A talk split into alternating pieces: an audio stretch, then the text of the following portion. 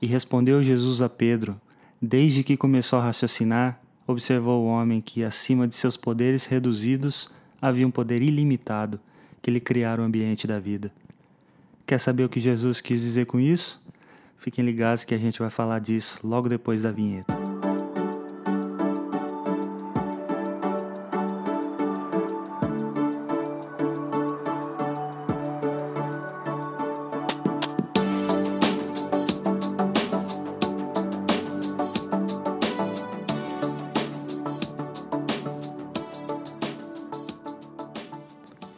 Bem-vindos, amigos, a esse nosso podcast, o primeiro. Pois é, essa história toda da pandemia e isolamento social deixou a gente com tanta saudade de vocês e das nossas reuniões de evangelização, claro, né? Então a gente buscou aí um jeitinho de, de, de se aproximar, ainda que virtualmente, né? Então, bom, esperamos que vocês gostem desse nosso bate-papo aqui. Ah, gostaria de fazer uma prece para a gente começar, como de costume, né? Então convido a todos a fechar os olhos, é, elevar os pensamentos.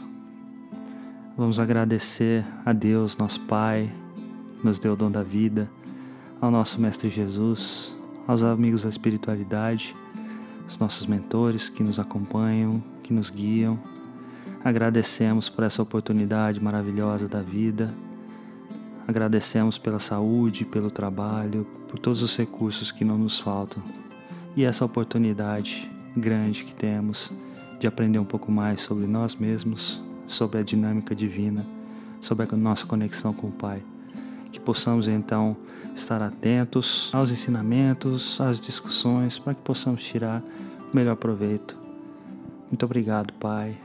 Que assim seja. Mas então vamos lá. Antes de continuar essa conversa de Jesus com Pedro, eu queria voltar lá na primeira pergunta do livro dos Espíritos. Alguém aí lembra qual é? Uh, não. A pergunta é: que é Deus? E a resposta é: Deus é a inteligência suprema, causa primária de todas as coisas. Essa foi a resposta dos espíritos para Kardec. Isso mesmo.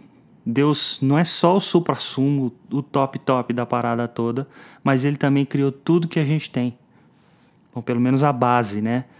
Ele deixou para a gente co-criar, ou melhor dizendo, modificar o que ele fez para a gente. Deus criou os elementos mais básicos da natureza e as condições para que eles evoluíssem até chegar ao que são hoje, para a gente ter material para a nossa construção também. É claro que Deus, infinito na sua sabedoria, bondade e perfeição, ele não poderia criar nada de mal, nada que fosse contra a nossa natureza ou algo que fosse mal para a gente. Então, quando a gente vê algo de mal no mundo, é, lamento dizer, mas é criação do homem. Pois é. Do mais, Deus criou tudo.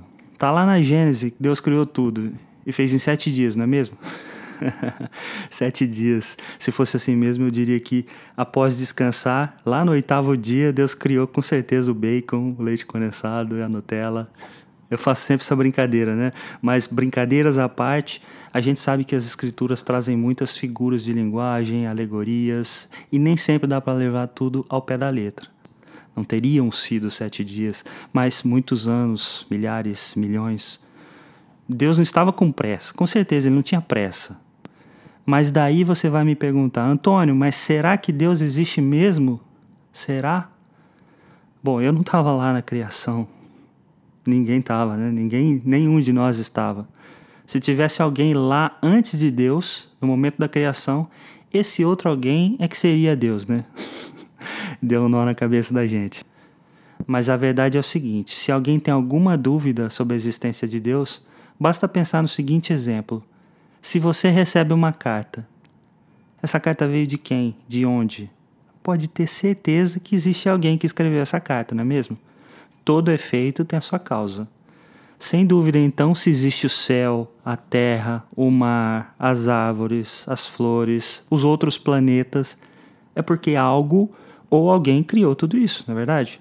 E não dá para imaginar que foi um de nós, espíritos encarnados. E Deus criou tudo e todos nós, inclusive Jesus. Jesus é um de nós, é um espírito, só que ele é um espírito muito evoluído, ele é um espírito perfeito. Ele, ele chegou à perfeição com todos os seus esforços, reencarnando muito, e hoje ele cuida do nosso planeta. Ele é tipo aquele irmão mais velho que, que ajuda a gente, sabe? Não aquele irmão que briga, não. Jesus, ele está aqui para ajudar a gente. E nós somos todos uma grande, grande família, uma família universal. Somos todos irmãos e Deus é o nosso Pai. Por isso é que a gente não pode perder essa conexão com Deus, sabe? E como é que a gente faz essa conexão? Ou como é que a gente mantém essa conexão? Como? A prece é o nosso principal meio de comunicação e conexão com o Pai. Lá no livro dos Espíritos, na questão 658, Kardec perguntou para os Espíritos: Agrada a Deus a prece? E eles responderam: A prece é sempre agradável a Deus, quando ditada pelo coração, pois para Ele a intenção é tudo. E toda a prece será ouvida, se vier do coração e atendida, obviamente, na medida do possível, né? respeitando as nossas condições, necessidades perante a justiça divina. Obviamente que pedir para Deus tirar um 10 na prova de matemática de amanhã, aquela que você não estudou, pode não surtir efeito, né? Provavelmente não vai surtir efeito. Se não é o que a gente precisa, e se a gente não fez por merecer, afinal não seria justo, não é mesmo? Mas se pedimos ao Pai paciência e força para nos concentrarmos, estudarmos bastante para tirar uma nota boa, com certeza a gente vai ser atendido. A gente vai receber toda essa luz do Pai através de Jesus, através dos espíritos amigos que estão à nossa volta, aqueles mais evoluídos que trabalham incessantemente pelo bem. Os espíritos sempre disseram: a forma não vale nada, o pensamento é tudo. Ou seja, um bom pensamento vale mais do que mil palavras. Isso quer dizer que uma prece decorada não, não tem valor? De repente, aquela prece que a gente tem é anotada, linda. Tem inclusive preces na, na, nos livros espíritas, essas preces não, não têm valor? Não é bem assim. Calma aí, gente. Se ela vier do coração, vale, e vale muito para Deus. Então, se a gente, se a gente lê, mas lê botando verdade naquilo, tirando aquilo de dentro do coração, né? Qual que é o problema? O que vale é, é, é o que está no meu coração, na é verdade? Inclusive, Jesus ensinou uma prece para gente. Então, agora sim, a gente vai voltar lá naquela conversa no começo, aquela entre Jesus e Pedro, que a gente leu.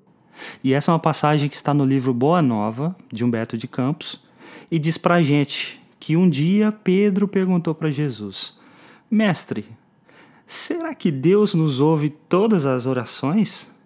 E aí Jesus respondeu assim: Como não, Pedro? Desde que começou a raciocinar, observou o homem que, acima dos seus poderes reduzidos, havia um poder ilimitado que lhe criara o ambiente da vida. Isso quer dizer o quê? Jesus estava falando de Deus.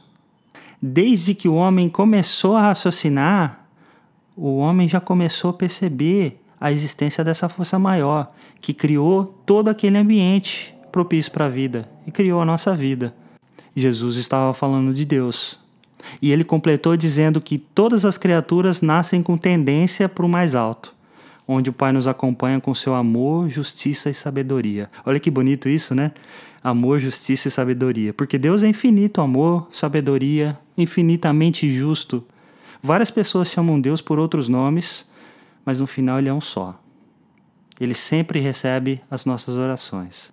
E para completar, Jesus disse assim: Não tenhas dúvida, todas as nossas orações são ouvidas. Pedro, então, nesse momento, percebeu a importância da prece. E aí ele pediu para Jesus: Jesus, me ensina a orar.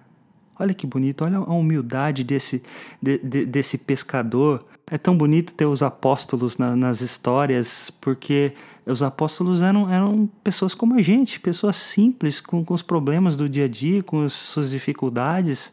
Quantas vezes na, na nossa reunião a gente tem dificuldade de fazer a prece?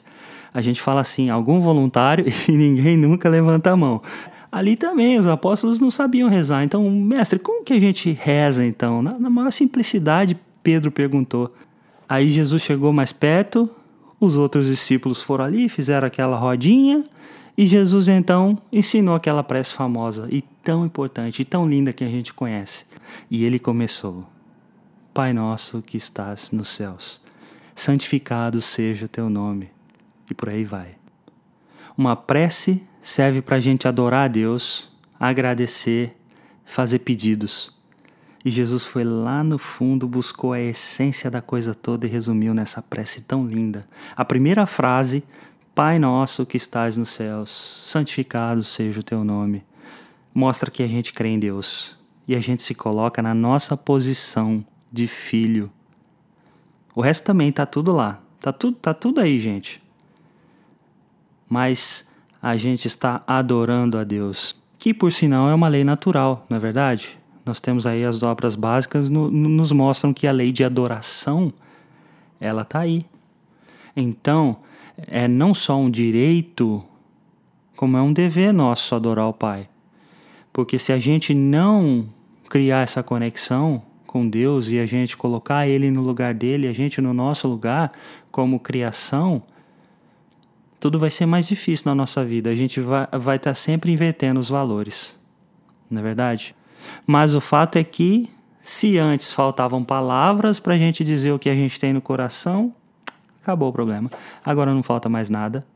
Na dúvida sobre como rezar, façamos o Pai Nosso. Mas façamos o Pai Nosso de coração. E aí não tem erro. Só não vale ficar sem orar, tá, gente? Então, dever de casa para os próximos dias e para a vida, né? Colocar a cabeça no travesseiro à noite. Olha só, a gente não está nem pedindo para fazer uma de manhã também, hein? no mínimo, uma prece à noite Coloca a cabeça no travesseiro depois daquele dia, depois da correria, antes de dormir e chama o pai para uma conversa. Mas assim, do fundo do coração, né? Conta para ele o que aconteceu. Pede ajuda, pede força para continuar sua caminhada e agradece por tudo que você tem. A gente tem tanta coisa para agradecer e a gente simplesmente esquece de agradecer.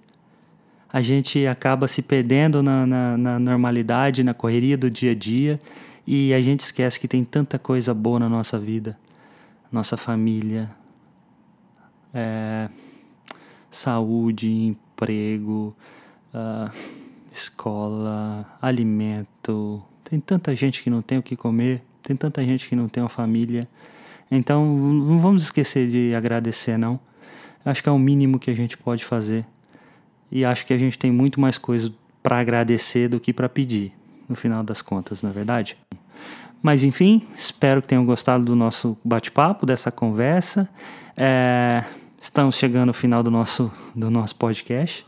Uh, mas com certeza nós, nós vamos trabalhar para termos outros. Daqui a alguns dias, muito provavelmente, estaremos de volta falando da segunda parte do Pai Nosso.